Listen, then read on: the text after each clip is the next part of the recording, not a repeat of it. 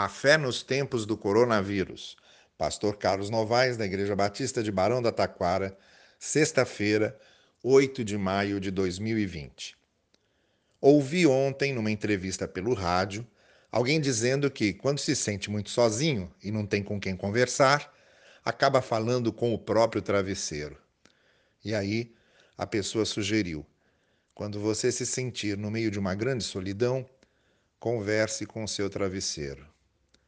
Então fiquei pensando: por que preciso conversar com meu travesseiro se posso conversar com Deus? Que é o travesseiro? Um objeto, uma coisa, um apoio para a cabeça na cama, mas sem vida, inanimado, inerte. Prefiro conversar com Deus, que é o meu Criador, o Senhor que age, aquele que me prometeu: estarei com você todos os dias até o final dos tempos que é o travesseiro? Algo que não escuta, sem reação, morto, surdo ao que digo, insensível ao que sinto.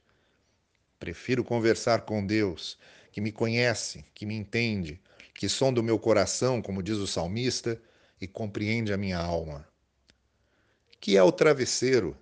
Um amontoado de penas, uma almofada de paina, de algodão, de espuma, dentro de uma fronha, e só. Prefiro conversar com Deus, o Pai Celestial, o Eterno, o Criador e Redentor cheio de graça, de misericórdia e compaixão, que é todo amor, que é justo, que é compassivo, aquele em quem me refugio porque sempre me abriga sob seus braços de bondade e acolhimento. Não, não vou conversar com o travesseiro. Não preciso desabafar ou depositar minhas ansiedades e angústias sobre um travesseiro cego, surdo e mudo Vou conversar com Deus.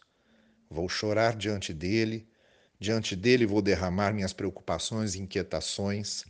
Em seus braços vou descansar e me lembrar do que o apóstolo Pedro afirma em sua carta: Lancem sobre ele suas ansiedades, porque ele tem cuidado de vocês.